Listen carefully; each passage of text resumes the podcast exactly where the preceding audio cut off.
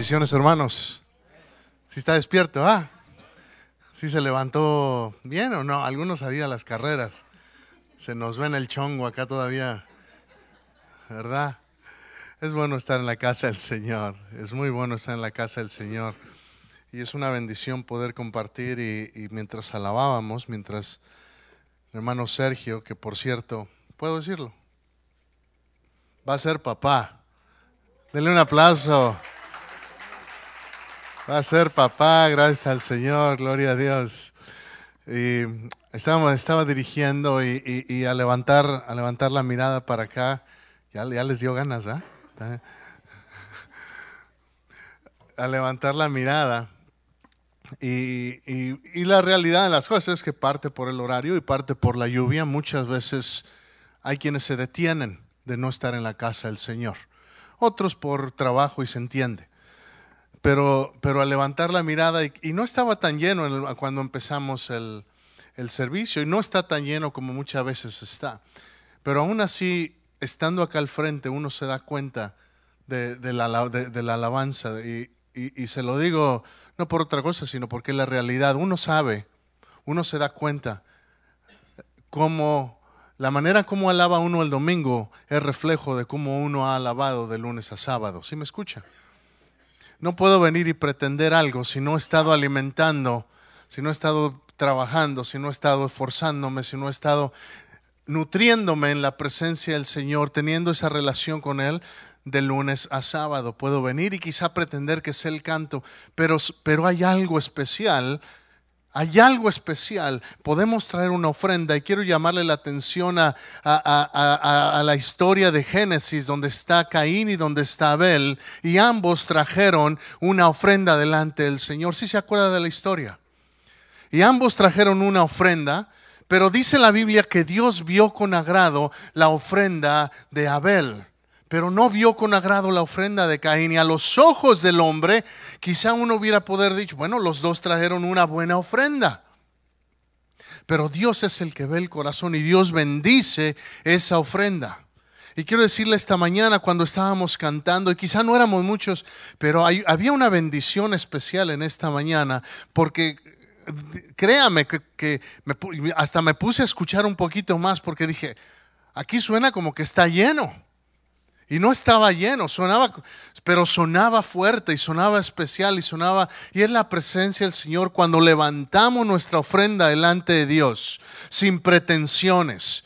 Cuando le damos el primer lugar a Él, Él bendice nuestro esfuerzo. Él bendice lo, que, lo que le traemos y la ofrenda que usted y yo le traemos a Él. Y cuando digo ofrenda, no malentienda, no estoy hablando nada más de dinero. Sí cuenta eso, sí cuenta lo que le doy al Señor. Dios se da cuenta de lo que le damos, pero es más del dinero, es nuestro tiempo, es mi, es mi esfuerzo, es mi intención. Y quiero decirle, Dios, Dios nos va a bendecir, Dios, Dios ya nos está bendiciendo esta mañana ya nos bendijo con su presencia esta mañana y yo creo que Él tiene una palabra para bendecirnos esta mañana. ¿Cuánto lo creen? Porque si no lo cree, entonces ya se puede ir. ¿Cierto? Si, si, no cree que va a recibir nada, ¿para qué vino? Ya cumplió con la religiosidad del domingo, ya vino a la iglesia. Ya, se puede ir. Pero si, pero si usted cree que Dios tiene algo para usted, yo sí creo que tiene algo para mí. Yo creo que tiene algo para cada uno de nosotros. Es más, yo creo por ti. Yo creo que Dios tiene algo para ti también. Yo creo que Él tiene algo para nosotros. La Biblia, la Biblia no miente, Dios no miente. Dice la Biblia que clama a mí yo te responderé. Cosas ocultas que tú no sabes. Y yo quiero conocer esas cosas ocultas del Señor. ¿Cuánto necesitamos sabiduría? Levante la mano. ¿Cuánto necesita más paciencia? Levante la mano. ¿Cuánto necesita aprender a amar más como Dios? Levante la mano. ¿Cuánto necesitamos de Dios? Aleluya, hermanos, es, es, es una realidad. Por eso venimos. No venimos porque, ah, ya, ya soy cristiano, ya estoy libre. Hermano Rómulo, ya puede bajar. Hermano Rómulo anda con las dos manos levantadas. O se estaba estirando, no lo sé. Muy bien. Pero la palabra esta mañana es, esa misma que le he estado diciendo. Le, dije, Si quiere sabiduría, levante la mano. Si quiere más paciencia, levante la mano. La palabra del Señor esta mañana es a levantarnos. Y, como dicen los, los americanos, I'm preaching to the choir. Le estoy predicando al coro. En otras palabras, le estoy hablando a aquellos que ya saben esto. ¿okay? Pero eso no significa que esto me da la excusa para pensar, esto no es para mí. Esto no me da la excusa para pensar, ¿por qué no vino aquel? ¿Por qué no vino aquella? Esto no le da la excusa para nada más llamarle al que no vino y decirle, hermano, te perdiste un mensaje que Dios te iba a hablar. No, hermano, este mensaje es para mí otra vez. Y muchas veces se lo digo, pero es importante porque tengo que aprender a recibir lo que Dios tiene. Si estás aquí esta mañana es porque es para ti. ¿Cuántos lo creen? Aleluya. Abra su Biblia, por favor. Y vamos a Efesios capítulo 5. Y la palabra esta mañana es levántate. Dígalo conmigo, levántate. Dígalo otra vez, levántate. Así que levántese y vamos a leer la palabra puestos de pie. Yo sé que se acaba de sentar, pero levántese y vamos a leerla. La posición física no determina el nivel de reverencia, pero esta mañana vamos a leerla la palabra del Señor con reverencia, capítulo 5 de la carta que el apóstol Pablo le escribe a la iglesia que estaba en Éfeso. Y quiero que por favor leamos el versículo 1 y 2 y después vamos a leer el verso 13 y el verso 14. 1 y 2 y después el 13 y el 14. ¿Sí está listo? Dice la palabra del Señor. Léalo conmigo, vamos a leerlo todos juntos. En el nombre del Padre, el Hijo y el Espíritu Santo. Esto dice, sed pues imitadores de Dios como hijos amados, y andad en amor como también Cristo nos amó y se entregó a sí mismo por nosotros, ofrenda y sacrificio a Dios en olor fragante. Ahora vamos al 13 y al 14, leamos. Mas todas las cosas, cuando son puestas en evidencia por la luz, son hechas manifiestas, porque la luz es lo que manifiesta todo. Por lo cual dice, despiértate tú que duermes, y levántate de los muertos, y te alumbrará Cristo tome su lugar. Aleluya. Aleluya. Aleluya. Despiértate tú que duermes. Esa es la palabra que algunos necesitamos escuchar domingo en la mañana, cuando nos cambian el horario. Y después dice, y levántate de los muertos. Quiero, quiero darle el contexto, porque le voy a hablar de la acción de levantarse. Y, cuando, y, y el hermano Sergio también durante, durante, durante la, la, adoración, él dijo, reciba esto en fe, cuando empezamos a cantar sobre la sangre de Cristo. Reciba esto en fe. Y hermanos, me puse a pensar y he estado pensando últimamente, todo lo que hacemos, si no lo hago por fe, no agrada a Dios. Todo lo que hago, si no lo hago en fe, si no lo hago por fe, no agrada a Dios. Es lo que dice la Biblia. Sin fe es imposible agradar a Dios. Hebreos 11:6. Sin fe es imposible agradar a Dios. ¿Cuántos quieren agradar a Dios? Yo quiero agradar a Dios. Yo sé que no siempre agrado a Dios, pero yo quiero agradar a Dios. Y si, y si así usted como yo queremos agradar a Dios, tenemos que aprender a vivir en fe. Y la fe no se vive, le voy a decir cómo no se vive la fe. La fe no se vive solamente el domingo en la mañana. La fe se vive todos los días. La fe se vive en el trabajo. La fe se vive cuando voy en el camino. La fe se vive en todo momento. La realidad es que hemos aprendido a dividir nuestra vida en, en, compartimentos, en categorías. Y, y tengo mi vida de fe los domingos y los miércoles, si es que voy los miércoles. Pero si no, los domingos nada más. Y mi vida, mi vida laboral es de lunes a viernes, de las seis o siete a las cinco o seis, no sé. Después mi vida familiar, quizás sea después del trabajo. Y y, los sábados y los domingos en la tarde y ya y nada más. Y así vivo mi vida como que en secciones. Y déjame decirte, Dios no es un Dios que bendice nada más ciertas secciones. Dios quiere bendecirte todo.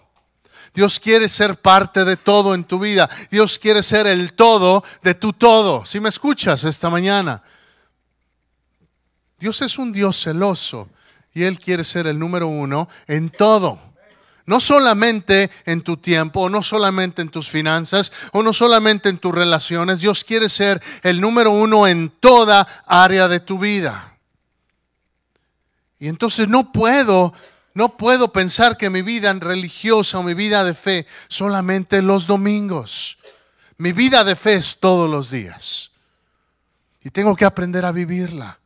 Porque muchas veces se necesita esa fe para poder ir al trabajo, para poder enfrentar a ese compañero de trabajo que a lo mejor no me está haciendo la vida fácil.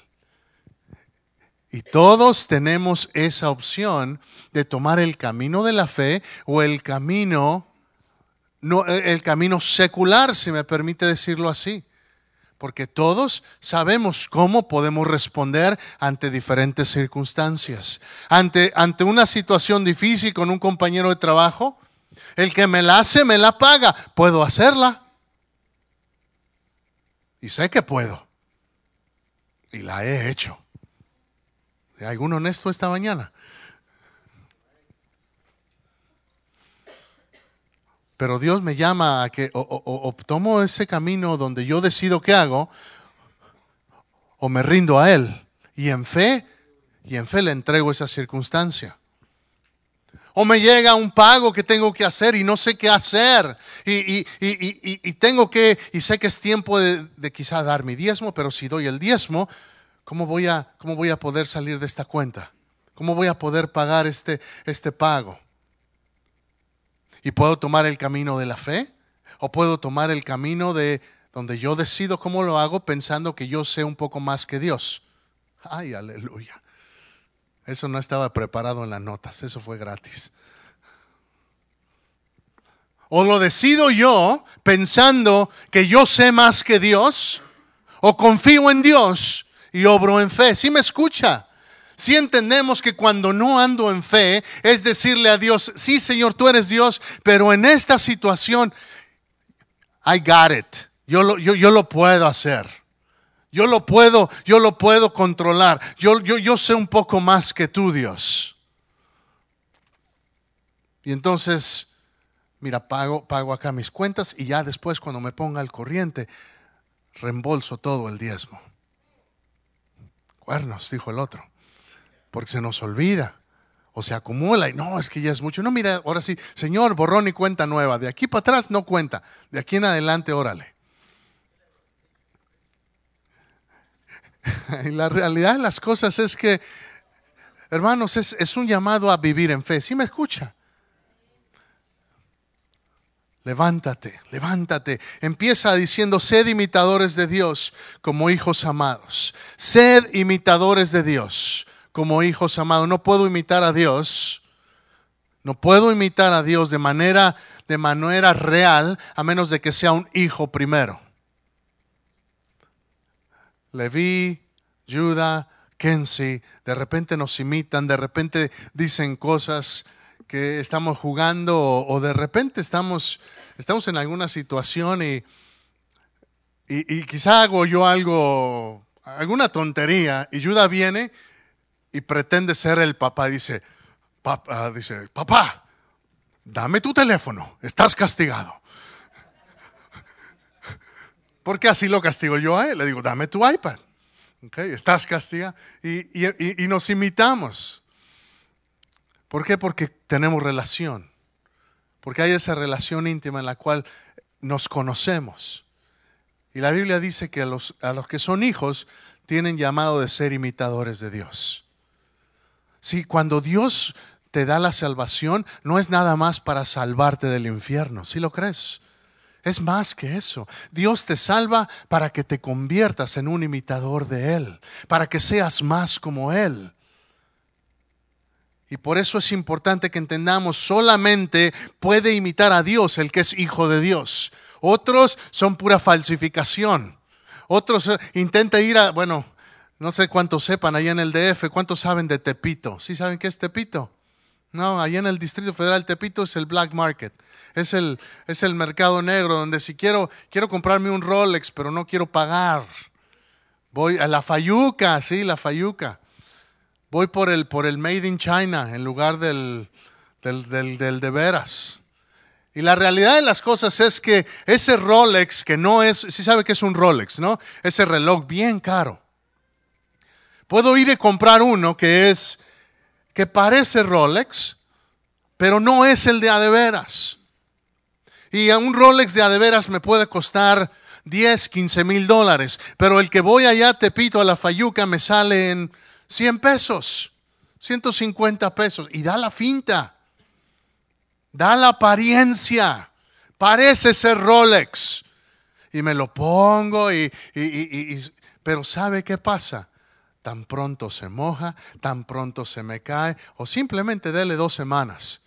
Ya las piedritas de adentro se le caen, la manecilla empieza a girar al revés. ¿Por qué? Porque, porque solamente costó 100 pesos. Porque lo genuino realmente vale. ¿Sí me escucha? Lo genuino vale.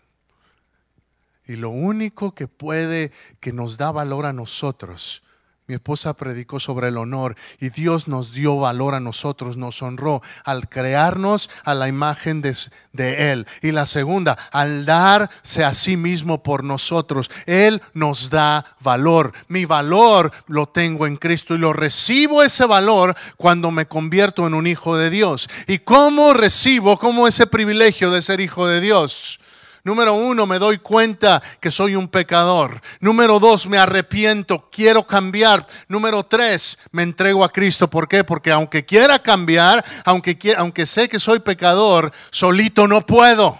Necesito del poder del Espíritu Santo para poder realmente cambiar y entonces ser movido del reino de las tinieblas al reino de la luz si no has recibido a Cristo, sigues en el reino de las tinieblas. Podrás venir a la iglesia, podrás cantar y aún levantar las manos.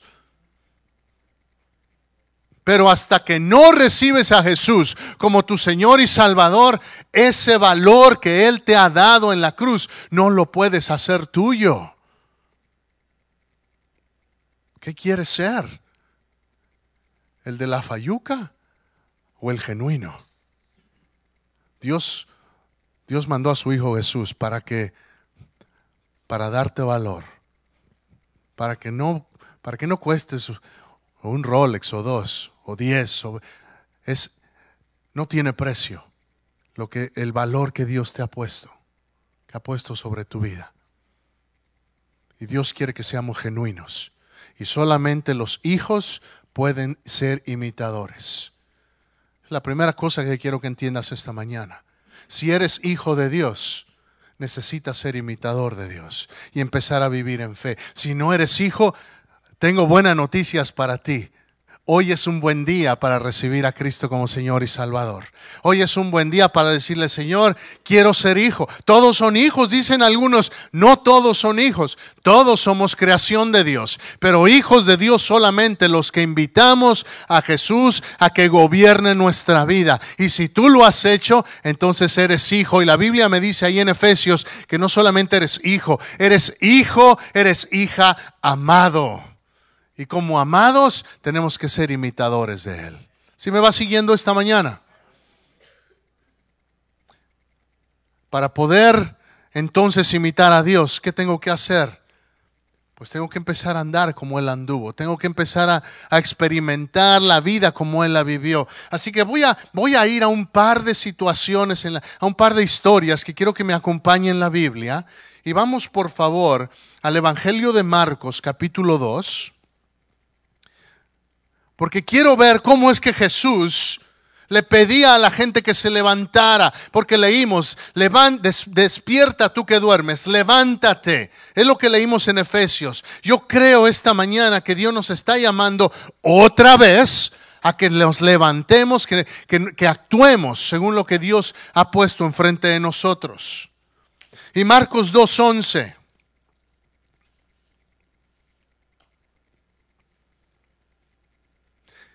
Jesús está enfrente a un paralítico. Y Jesús se, se acerca a él y le dice, y le dice, eres sano. Dice, hijo, tus pecados te son perdonados en el verso 5. Y están los escribas y, y algunos religiosos y empiezan a criticar. Dice, ¿cómo es posible que éste perdone pecados? Y Jesús le responde, dice, ¿qué más fácil? Verso 9. ¿Qué es más fácil decir al paralítico, tus pecados te son perdonados? O decirle, levántate, toma tu lecho y anda.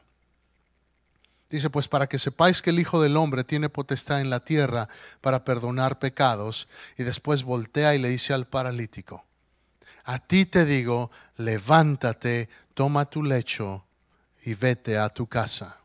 Levántate, toma tu lecho. ¿Quién era este hombre al que Dios le está hablando? Era un paralítico, era un hombre que no podía moverse. Y Dios hecho hombre en Jesús, se acerca y le dice, primero le dice, tus pecados te son perdonados. Tus pecados te son perdonados. ¿Quién es el único que puede perdonar pecados? Él es el único que puede perdonar. Cuando decimos perdonarlos, me refiero a que puede limpiarnos. Porque yo puedo perdonar, usted me puede perdonar a mí, yo lo puedo perdonar a usted. Cuando nos herimos, cuando nos lastimamos pero el único que puede limpiar, el único que puede cancelar la deuda que tenemos cuando pecamos, es Jesús. Y Jesús se acerca y le dice, tus pecados te son perdonados. Hace una sanidad espiritual en ese hombre.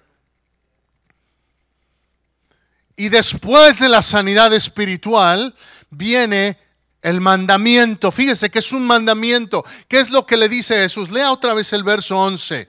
A ti te digo. ¿Qué es la palabra que le dice? Léala conmigo. Levántate. Es una orden. Es una orden. Dice, levántate. Levántate, toma tu lecho, toma, toma e, esas cosas donde estás ahí tirado, donde has estado ahí arrastrándote. Quizá era, quizá era una, una como cobija o yo no sé, para no estar directamente en el piso. Yo no sé qué era. Pero sea lo que sea, Jesús le dice, levántate tú, toma tu lecho y ve a tu casa. Si se da cuenta que es una orden.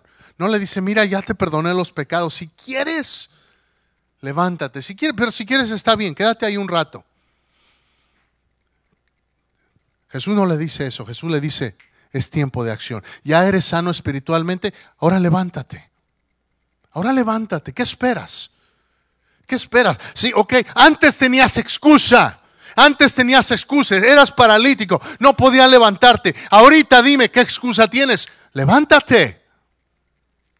Si Dios viene y nos da fe, para recibirse. Por eso oramos, después de la alabanza, cada domingo, si se da cuenta, oramos por sanidad. Porque creemos en un Dios que sana. Porque creemos en un Dios que todavía tiene poder para, para sanar cáncer. ¿Sí lo cree? Para sanar cualquier enfermedad. No hay enfermedad que Dios no pueda sanar. Por eso lo hacemos. Por eso a veces decimos, quien tenga una necesidad, levante la mano. No es nomás para decir, así soy yo. No es decir, Señor, yo vengo delante de ti. Es levantar la mano en fe. Dios nos ha dado esa fe para recibir sanidad.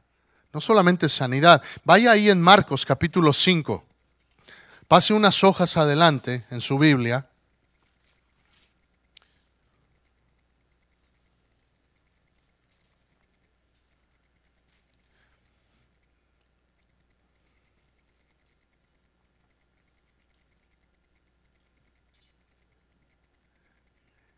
Y es una historia, esta es una de mis historias favoritas, porque de hecho son dos historias en una.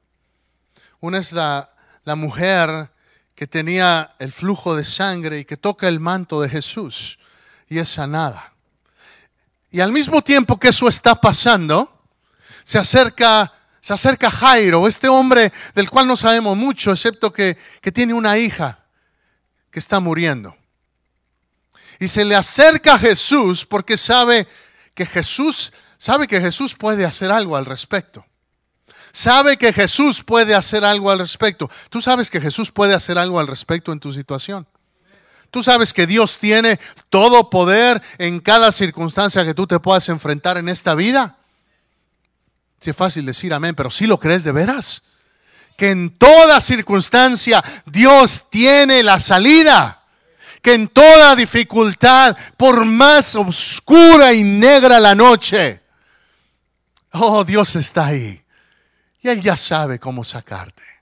Y Él ya sabe cómo va, qué es lo que está haciendo en tu vida. Y Dios ya sabía lo que iba a hacer en la vida de Jairo. Sí, Jesús va caminando y Jairo se le acerca y le dice, mi hija, pónganse a pensar cuando usted, los que somos padres, con un hijo enfermo, una hija enferma, y, y si es de gravedad, qué urgencia tenemos. Qué urgencia tenemos, qué preocupación, qué carga. Y, qué, ansia de atiéndanla, atiéndanlo. Y, queremos, y queremos que se les atienda inmediatamente. ¿Por qué? Porque los amamos, porque nos duele. Y Jairo se va y, va, él sabe que Jesús puede hacer algo al respecto. Y se acerca y Jesús, mira, mi hija está enferma, por favor, ven. Y mientras Jairo está hablando, pasa esta situación con la mujer que tenía el flujo de sangre y Jesús se distrae. Jesús no que se distraiga de Jairo, sino que tiene que atender esta situación. Y mientras Jesús está ministrando a esta mujer, imagínese a Jairo. Porque Jesús sí se acuerda de la historia. Jesús empieza y voltea y dice, alguien me tocó. Y los discípulos, maestro, pues ¿cómo que alguien te tocó? Pues si mira, estás rodeado por gente, todos te están amontonando allá como en el metro de Coyoacán. Los del DF entienden. Pero, pero te vas bien apretado y, y, y mira, ¿cómo que alguien te tocó, Jesús? No la hagas. Yo creo que Pedro hasta pensó, ah, dale un zape al maestro. Y Jesús le dijo, dijo, no, es que he sentido que el poder fluyó de mí. Y empieza a atender y, piense, acá está Jairo con su hija muriéndose. ¿Cómo estaría? ¿Qué estaría? Ay, Jesús, por favor, acaba con esta mujer, por favor. Y finalmente Jesús ministra a esta mujer y voltea y ve a, ok, Jairo. Y en eso, mientras, mientras Jairo le empieza a hablar otra vez, llegan y le dan noticias, ¿sabes qué? Ya no molestes al maestro, tu hija ha muerto. Qué devastador, qué devastador. De tal manera que le Jesús, pero ¿por qué te detuviste? ¿Por qué te Si hubieras venido inmediatamente, mira esa mujer. Además que ya está grande. Mira, mi hija nada más tiene 12 años, toda la vida por delante. Y, te detuviste a sanar a esta mujer. Si, si no te hubieras detenido, Jesús, quizá mi hija, y, y, yo no sé qué, y yo no sé cómo Jesús haya visto el rostro de Jairo cuando le dieron la noticia, tu hija ha muerto. Yo no sé, pero ¿qué es lo que hace Jesús? ¿Qué es lo que hace Jesús? Jesús le dice, no, mira, no te preocupes, no te preocupes. Dice, no, no temas, verso 36, en el capítulo 5, no temas, cree solamente, cree solamente. Jesús, luego que oyó lo que se decía, dijo al principal de la sinagoga, que es Jairo, no temas, cree y no permitió que le siguiese nadie, sino Pedro y Jacobo y Juan, hermano de Jacobo. Y llegó a la casa y vio que la gente lamentaba y, lloraba. Y entrando, Jesús dice, ¿por qué alborotáis y lloráis? La niña no está, no está muerta, sino duerme. Pregunta, ¿la niña estaba muerta, sí o no? Sí, sí estaba muerta. Sí estaba muerta, ya estaba muerta la niña. Entonces, ¿por qué Jesús dice, ¿por qué lloran? La niña no está muerta, solo está dormida. Jesús miente. ¿Acaso Jesús, acachamos a Jesús en mentira? ¿Verdad que no? Nuestro Dios nunca miente. Lo que Dios, lo que Jesús está haciendo, está hablando en fe, está declarando en fe, está diciendo, hay una realidad natural. Esta niña sí está muerta, pero saben, hay una realidad más poderosa que es la realidad espiritual. Si sabes que esto sí pasó, que esa historia sí pasó que es verdad que Jairo tuvo una hija, esto no es solamente una fábula, una historia que alguien se inventó, esto sí pasó. Y había una niña que estaba tirada ya muerta y que estaba gente ya lamentándola. Y Jesús dice, no lloren, no está muerta, está dormida. Y lo dice en fe y en fe. Verso 41 dice, tomó la mano de la niña y le dijo, Talita Kumi, que traducido es, niña, a ti te digo. ¿Y qué le dijo? Levántate. A la niña le dijo, levántate, porque la fe de Jesús, que está impartiendo fe, si ve cómo Jesús anda impartiendo fe en todos lados. Con la mujer, con la mujer wow, se sorprende de la fe de la mujer. Llega y, y, a Jairo en medio de situación dice, no temas, cree, le imparte fe. Llega la gente y les dice, ¿por qué lloran? No está muerta, está dormida. ¡Pum! Está impartiendo fe. Y llega y a la misma niña le dice, a ti te digo, levántate. ¿Y qué pasa? Se levanta, obviamente. Dice, y luego la niña se levantó y andaba, pues tenía 12 años. Es una fe que no solamente sana como al ciego, es una fe que, levanta muertos. Y a veces, si les soy honesto, digo, ah, ¿de veras creo eso? ¿De veras creo eso? Que si alguien me llamara y me dijera, oye, ¿sabes que está falleciendo tal persona? ¿Tú crees que puedes ir a orar por esa persona y que se levante? Además, vivimos en un mundo real, ¿verdad? Donde la gente se muere todos los días.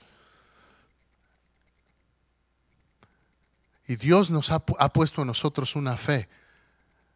No creo que necesariamente para andar levantando muertos todo el tiempo, porque Jesús no lo hizo. Jesús solamente lo hizo y él mismo dijo, yo solamente hago lo que el Padre me revela que yo haga.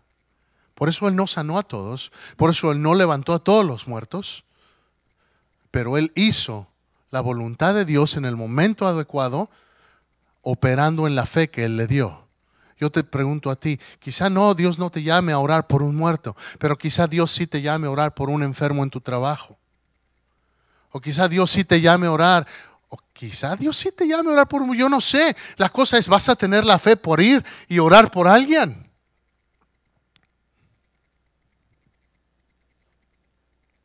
Si es tiempo que la iglesia se levante. ¿Por qué? Porque vive Cristo en ti. ¡Qué tragedia! ¡Qué tragedia sería para el paralítico quedarse ahí en su lecho! ¡Qué desperdicio de regalo, ¿no cree? Dios le regala la sanidad. Jesús lo bendice con esa sanidad. Y él se queda ahí tirado. Qué desperdicio. Qué desperdicio que la niña se hubiera quedado acostada. Ah, es que me dijeron que estaba muerta. Y se quedara ahí. Y vivir como tal. Déjame decirte qué desperdicio. Qué desperdicio que Dios me salve a mí y yo no viva la vida que Él ha diseñado para mí. Que yo no, que yo no experimente las bendiciones que Él tiene. Qué desperdicio. Que Jesús ya me salvó, que Jesús ya me rescató. y que siga viviendo en esclavitud, que siga viviendo en, en, en, en, rencores, que siga viviendo en ataduras, que siga viviendo en cosas que sé que no agradan a Dios. ¡Qué desperdicio! Por eso la palabra del Señor hoy es, levántate. Y no se trata de, ah, si es que tengo que ser mejor para Jesús, Señor, perdóname. Y ahorita que vengamos al altar, venimos y nos arrepentimos y lo que sea. No se trata solamente de eso. Se trata de empezar a vivir como quien eres. Eres un hijo amado de Dios. Y si no lo crees, no has entendido el evangelio. Y si no, y si crees que es por obras, no has entendido el evangelio. Cristo ya hizo toda la obra. No hay nada más que hacer. Lo único que hay que hacer es creerle a Él y entonces actuar.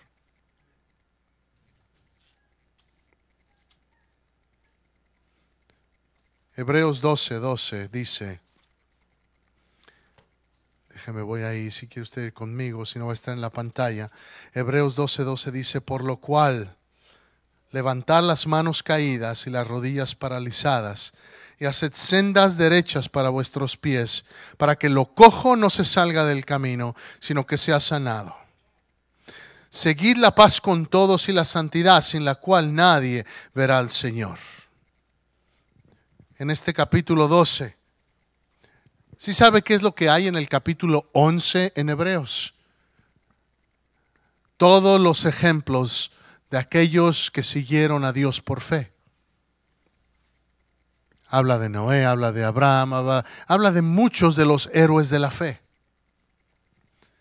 Y el, y el capítulo 12 dice, basándote en lo que les acabo de decir en el capítulo 11, por la fe de todos estos, ahora ustedes, por eso el verso 12 continúa con, la, con esa frase que dice por lo cual. ¿A qué se refiere por lo cual? Dice, por todo lo que les he dicho antes, por todo esto que ya les dije, que ya les expliqué, que por la fe este, que por la fe aquel recibió su promesa, por su fe Abraham, teniendo 99 años, tuvo un hijo.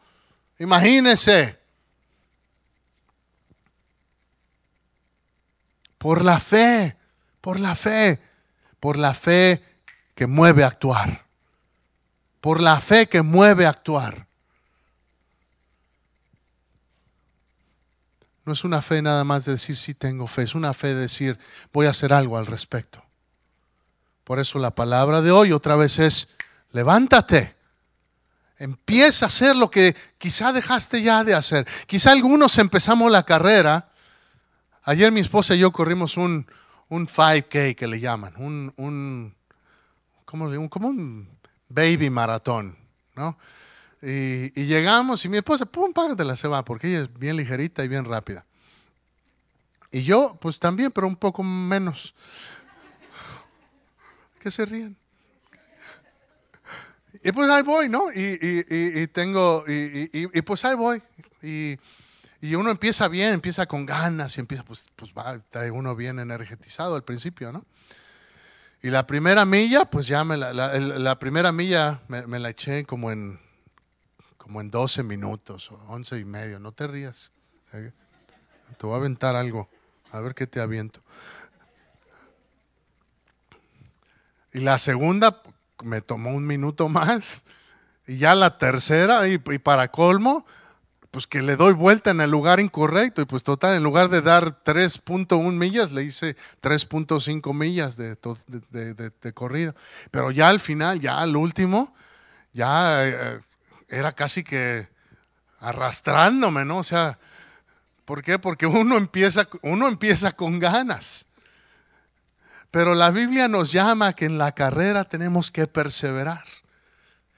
Y hubo un momento, y hubo un momento en el cual dije, ay no, ya, ya pues quién se va a enterar de que no, aquí, llego, doy la vuelta, ahí está el carro, ahí nomás le llamo a mi esposa y digo, ya, ya llegué. Y, y, hay la tentación, hay la tentación de, de, salirse en medio del camino, hay la tentación de no continuar. Y de repente hicieron el, hicieron el, el recorrido y había unas, unas subidas así no sé, alguien endemoniado diseñó ese camino. Eh, y, llega ese momento y, y no, esta no, pero yo me conozco. dije, si me la echo caminando, no la voy a hacer. Es aquí donde tengo que correrla. Es aquí donde tengo que, que, tengo que pensar en la meta. No puedo, no puedo. Si pongo la mirada en la colina, no la voy a hacer. Tengo que pensar en la meta. Tengo que llegar. Y, y, no es muy diferente la vida cristiana, donde tenemos subidas y tenemos bajadas. Y las bajadas bien facilitas, hasta uno descansa.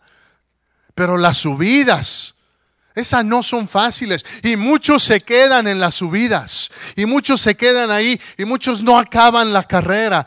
Y quizá tú ya empezaste la carrera, pero te enfrentaste con una subida y fue más fácil quedarse sentado. Iba, iba, yo en una, antes de una de esas subidas y, y pasé a unos... Ah, y, me preguntaron, ¿usted está corriendo el del 5K? Y le digo, sí. Dice, yo creo que soy el último, le dije.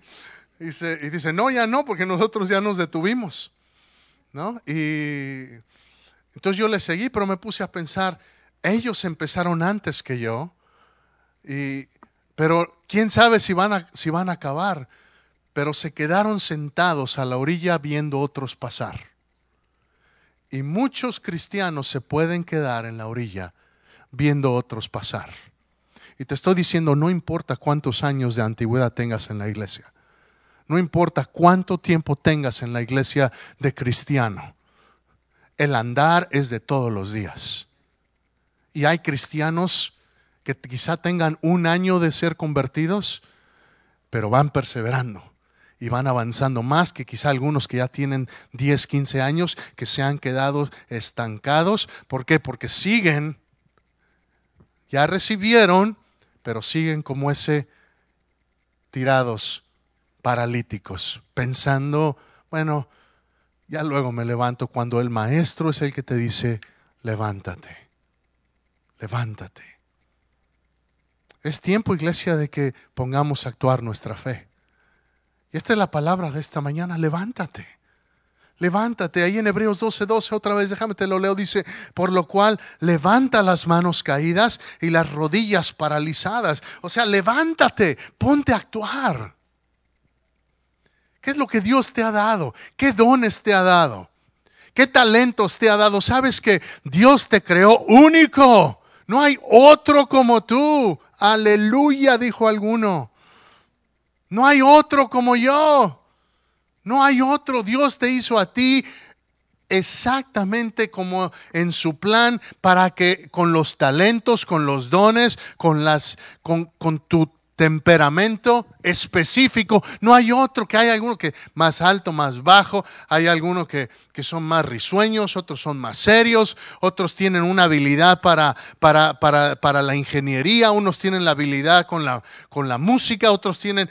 Cada uno Dios te ha hecho con un talento. ¿Para qué? Para que lo pongas por obra en su reino. Porque su reino no es estas cuatro paredes. Su reino eres tú yendo, llevándolo y tomando el reino en las tinieblas que está allá afuera. Así me escuchas esta mañana. Por eso es tiempo, iglesia, que nos levantemos, que nos pongamos a actuar. No se trata nada más del domingo en la mañana. Si se trata de que sirvas, el domingo en la mañana. Si se trata, si se necesitan más sugieres, si se necesita más bienvenida, se necesita más gente que esté en el parking, si se necesitan más voluntarios, si se necesita. Pero ¿sabe qué? Hay mucho desperdicio. Muchos que nomás siguen aquí. Ay, me iba a agachar, pero no puedo por la carrera de ayer.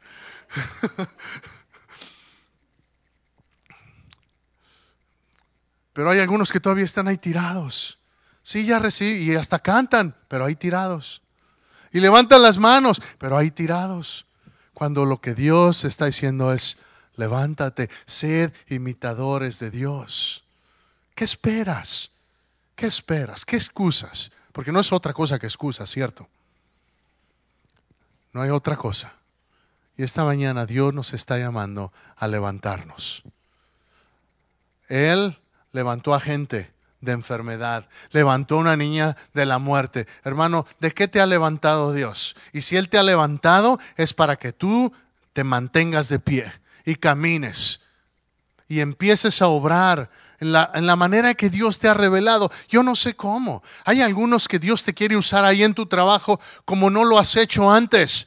Pero te da temor, te da, quizá te cohibes, quizá que el que dirán. Es tiempo de que te levantes. Te voy a pedir un favor, iglesia. Lee Hechos capítulo 11.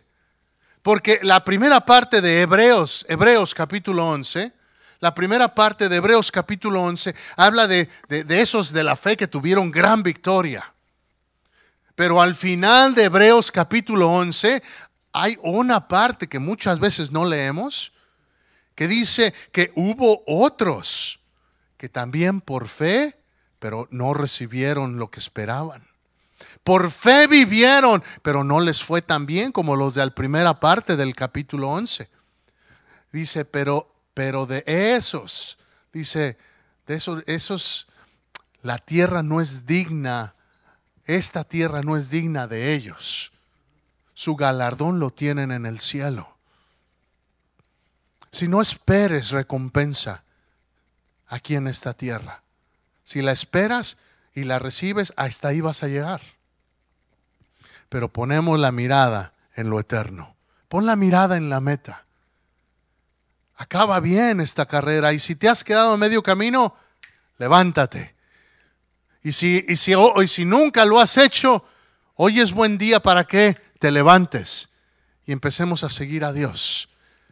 En manera práctica, ¿qué significa eso? Significa que me voy a acercar a la pastora y, y, me voy a poner a su disposición, decirle en qué puedo servir. Y no solamente eso, sino que tu palabra va a ser tu compromiso. Y que tu sí es sí y que tu no es no. ¿Sí me escuchas? Porque, porque es triste y te voy a decir, esto pasa en todas las iglesias, ¿ok? Esto pasa en todas las iglesias. Muchos dicen sí al principio y muchos se emocionan. Es más, hablábamos de la clase de inglés. Y, platicaba con el hermano Jairo el lunes después de la clase de inglés. Decía, es que muchos empiezan, pero pocos acaban. Él me compartía que en la clase de inglés donde él iba, o no sé si todavía siga yendo, al principio llegaron como 40 estudiantes y que ahorita nada más quedan 8. ¿Por qué? Porque es la emoción me dice, sí, sí le entro, la emoción me dice, sí, sí. Y por eso no quiero que esta mañana sea emoción, quiero que esta mañana sea fe la que te mueva y decir, yo quiero, yo quiero, yo quiero hacer mi parte. En la iglesia, sí, en mi familia también, en mi trabajo también, donde quiera pero empieza a vivir por fe, iglesia. No es nada más los domingos de venir y cumplir, sino esta iglesia va a ser muy, muy ineficaz. Y estoy hablando de la iglesia en general, pero en particular de nosotros, Nueva Vida. Dios quiere que vivamos una fe de lunes a domingo, porque Dios está en el trono de lunes a domingo, porque Jesús está contigo de lunes a domingo, porque el Rey está sentado en tu corazón de lunes a domingo, porque su protección está sobre ti de lunes a domingo, y porque yo no le voy a servir también de lunes a domingo. Amén. Póngase de pie esta mañana.